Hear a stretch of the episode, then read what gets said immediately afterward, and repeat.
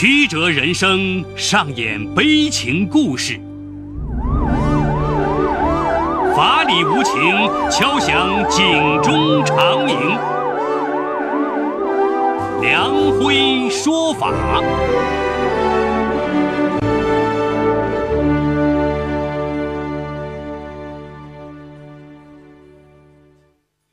梁辉说法由上海故事广播与现代家庭杂志社联合播出。好故事，好声音，听众朋友，大家好，我是梁辉，欢迎收听梁辉说法。今天我要给大家讲这么个故事，叫“标兵丈夫杀妻”。法治故事耐人寻味，梁辉讲述不容错过。二零一四年五月十三号，刚生下儿子不久的江苏扬州仪征市十二围的女孩王林，正在婆家坐月子。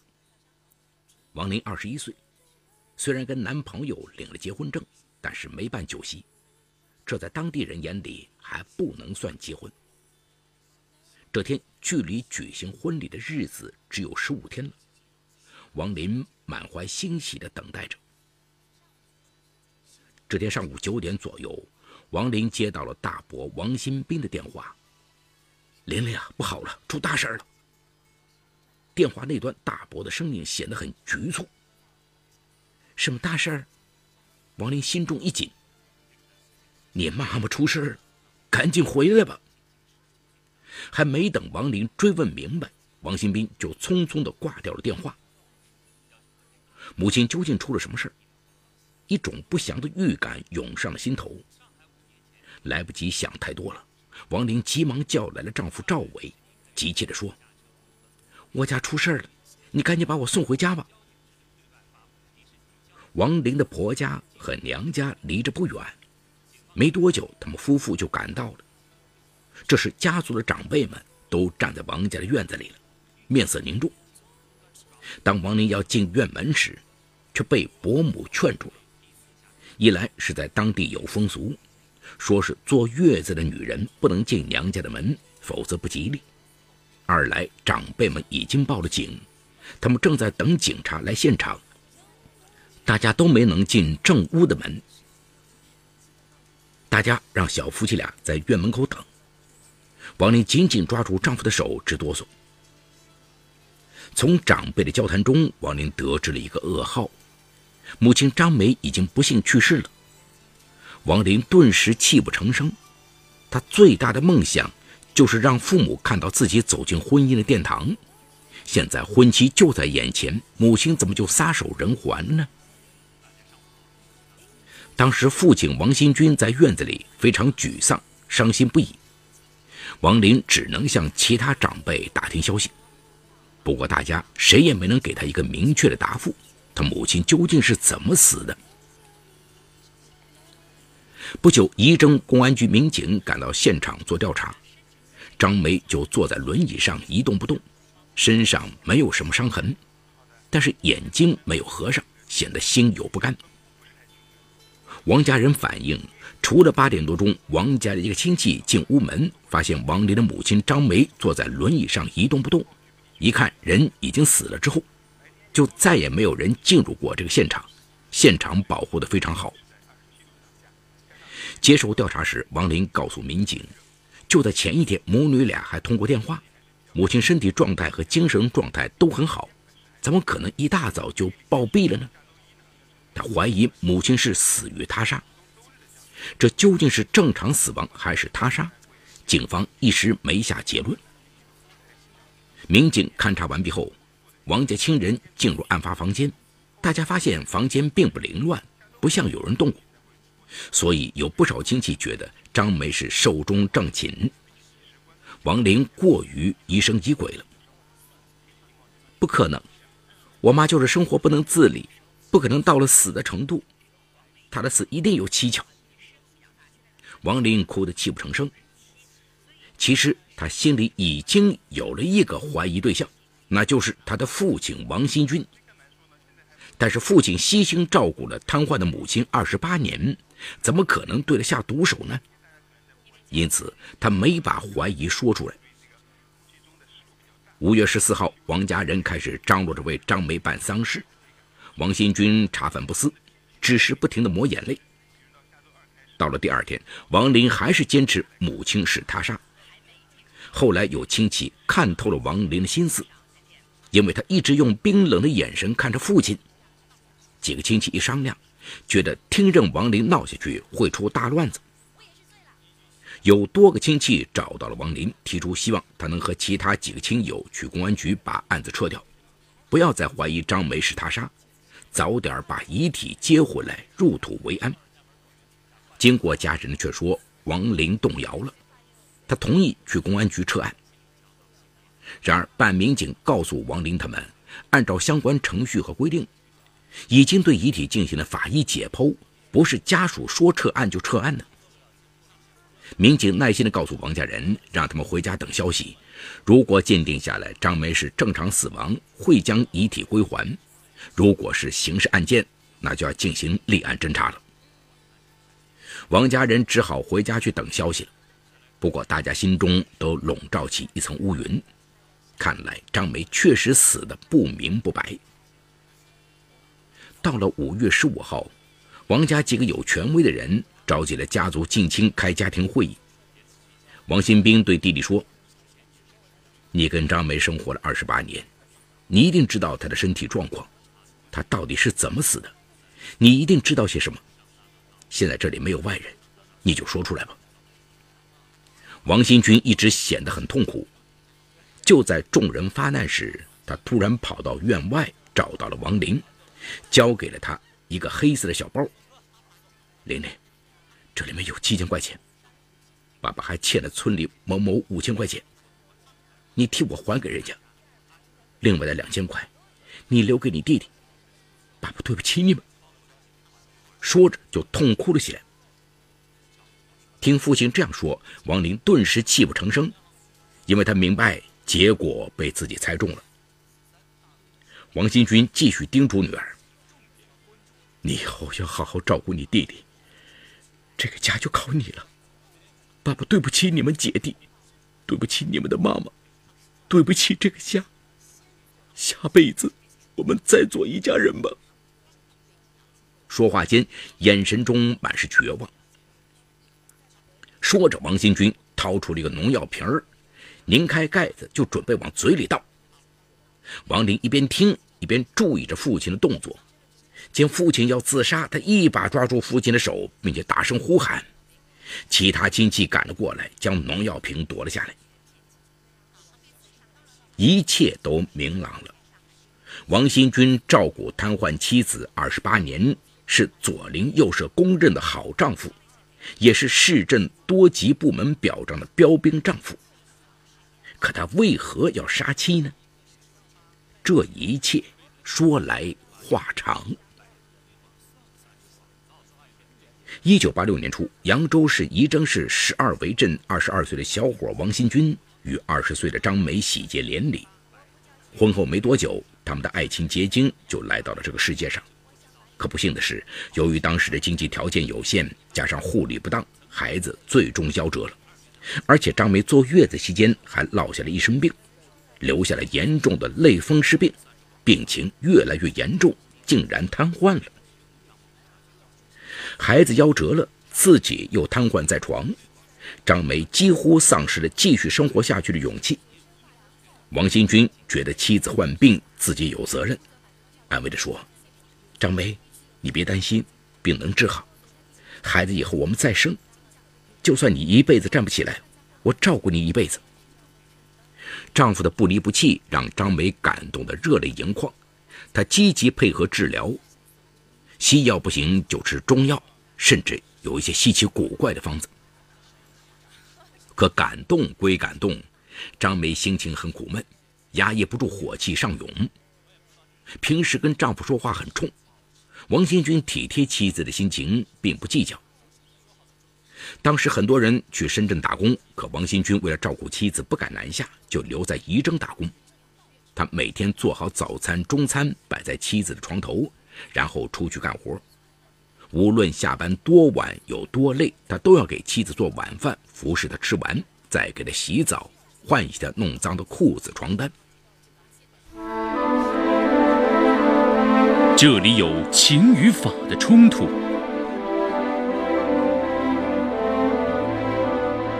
这里有生与死的考验，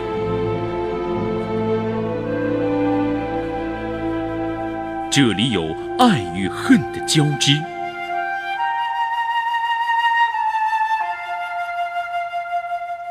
这里有黑与白的较量。法治故事。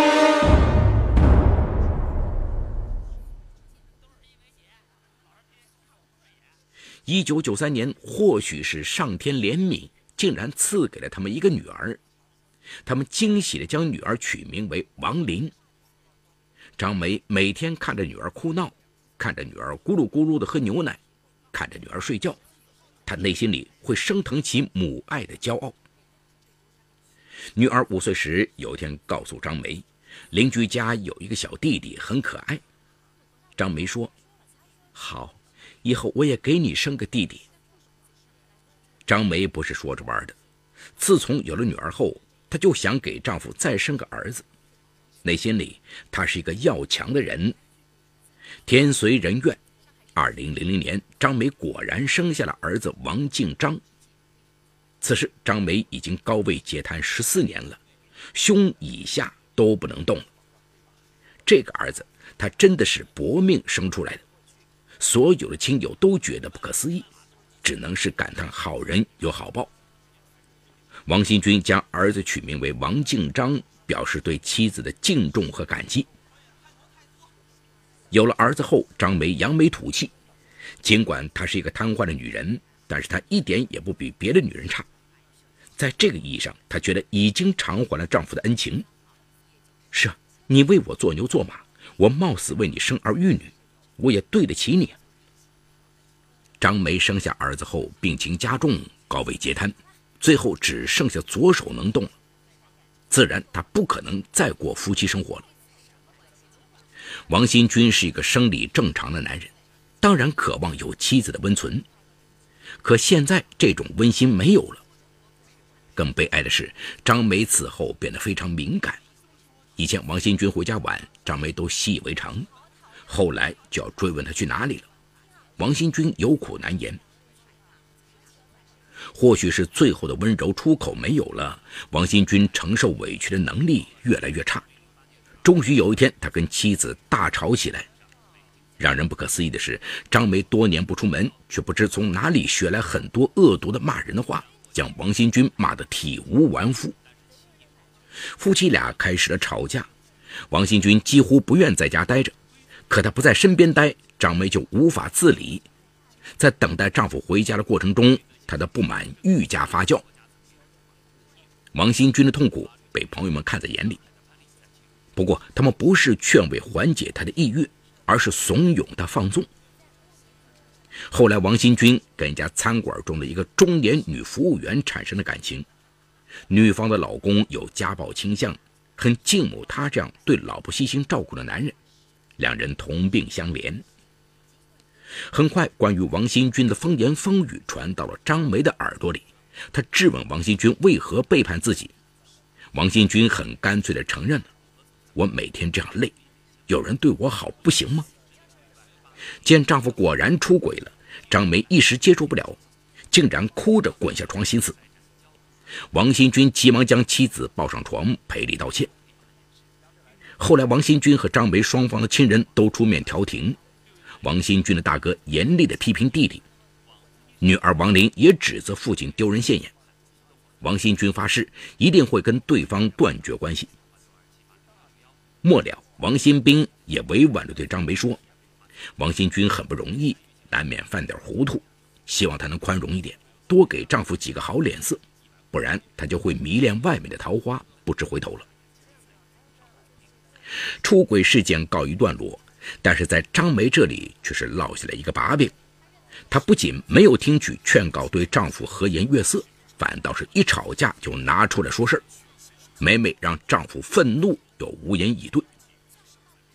王林初中毕业后，眼见父亲靠打零工为生，根本供不起他和弟弟上大学，就含着眼泪辍学去打工，微薄的工资补贴家用，送弟弟上学。王新军和妻子都觉得很对不起这个女儿，但是又感到无可奈何。这一年，王林和工友赵伟相爱了。二零一三年八月，王林意外怀孕，于是两家开始讨论结婚的事。两人的家境都不好，但都想把婚礼办热闹一点，图个面子。几经协商，又考虑吉日时辰问题，把婚礼日期定在了二零一四年五月二十八日。但那时早过了王玲预产期，为此两人先办理了结婚登记，拿到了准生证。女儿结婚在即，对于这个多灾多难的家庭，原本是件大喜事。然而命运弄人，这竟然是毁灭的开始。张梅一直拖累了女儿，希望能尽量多给女儿一些嫁妆做弥补。张梅对丈夫说：“嫁妆太单薄了，女儿会被婆家看不起。”你可不能在这个问题上小气。然而，王新军的收入不高，又要给妻子治病，又要送孩子上学，一家人还要生活，根本就没有攒下什么钱。他满打满算，只能给女儿买一些生活用品。听说邻居嫁女儿已经是送汽车、送房子了，自己的女儿出嫁如此淡薄，张梅怒骂丈夫不是个男人。王新军也正准备出门。张梅叫住他，还是说多买嫁妆的事儿。王新军解释，确实是没钱。张梅越说越来气，又把丈夫出轨的事儿翻了出来。你没钱，你装糊涂吧？你把钱都塞到野女人那里去了。现在要嫁女儿了，你没钱，你快去把钱要回来，不然我跟你没完。见妻子越骂越难听，王新军的怒火被点燃了。他想想，这二十八年来的辛苦付出，换来的竟然是老婆的不理解，甚至是羞辱。他越想越气，恶念顿生。归案后，王新军哭着告诉民警，当时他脑子一片空白，也不知是愤怒还是绝望。他疾步上前，从背后掐住了张梅的脖子。他一边掐，嘴里一边念叨：“我让你骂，我让你骂。”张梅无法反抗，当即昏了过去。王新军余怒未消，从床上扯了一条被子扔在了张梅的头上，然后气呼呼地走出了家门。几分钟过后，王新军有些害怕了。他回忆起刚才张梅的状况，他极有可能已经死了。他既害怕承担法律后果，又害怕家毁了，两个孩子该如何面对？后来，王新军定了定神。决定暂时不对外公布他掐张梅脖子的事儿。后来，王家的一个亲戚来到王新军家借东西，无意间发现了张梅死了，这才惊动了大家。但是，王新军一直以沉默回应大家的疑问。当确定王新军杀人后，大伯王新兵征求亲友意见后，决定让他去警方投案自首。随后，王新兵张罗了一桌饭菜，算是给弟弟践行。因为谁也不知道，如果他走出家门，是否还会有机会再回来。王新军含着泪水把饭菜吃完了，在场的人都泣不成声。当天下午，在家人的陪同下，王新军来到仪征公安局投案自首。王新军被捕后，王林和弟弟哭着去求舅舅，希望他们能够原谅父亲。张梅的哥哥跟家人商量后，觉得王新军只是一时冲动，这些年他很不容易。于是他代表家属给办案机关写了一封求情信，认为其罪可诛，其情可悯，希望给他重新做人的机会。二零一四年十一月十一号，扬州市中级人民法院审理认为，王新军故意杀人，依法应在死刑、无期徒刑或者十年以上有期徒刑的幅度内量刑，其主动投案自首，依法可以从轻处罚。依法判决王新军犯故意杀人罪，判处有期徒刑十三年，剥夺政治权利三年。好，故事说到这儿就告一段落。由于涉及到隐私，故事中人物均为化名。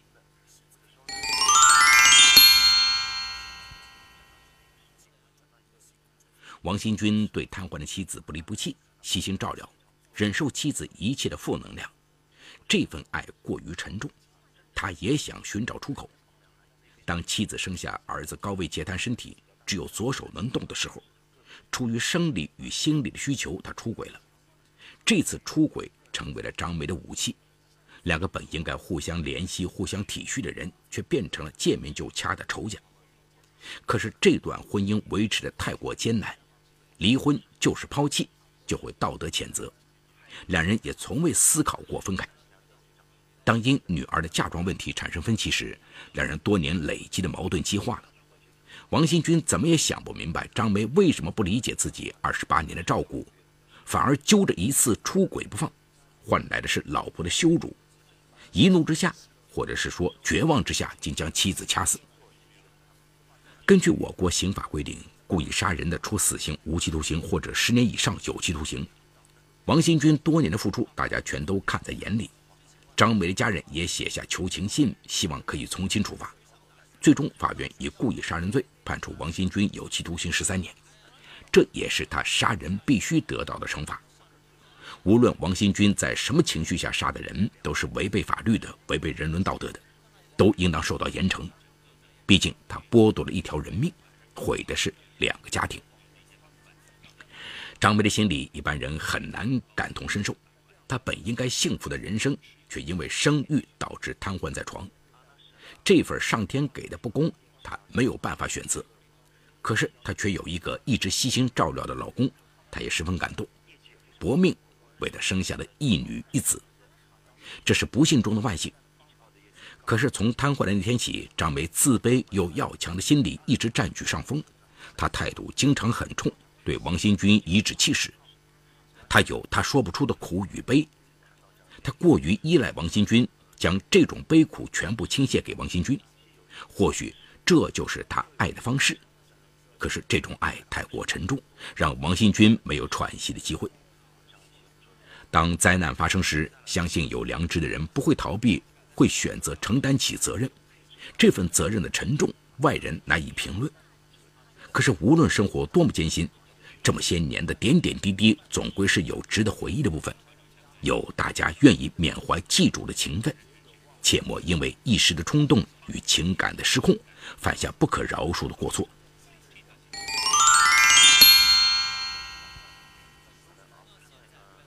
好，感谢奉贤区人民检察院为本次节目提供的帮助。本次节目编辑主持梁辉，后期制作王文琪，监制赵杰、张江红。感谢您的收听，我们明天再见。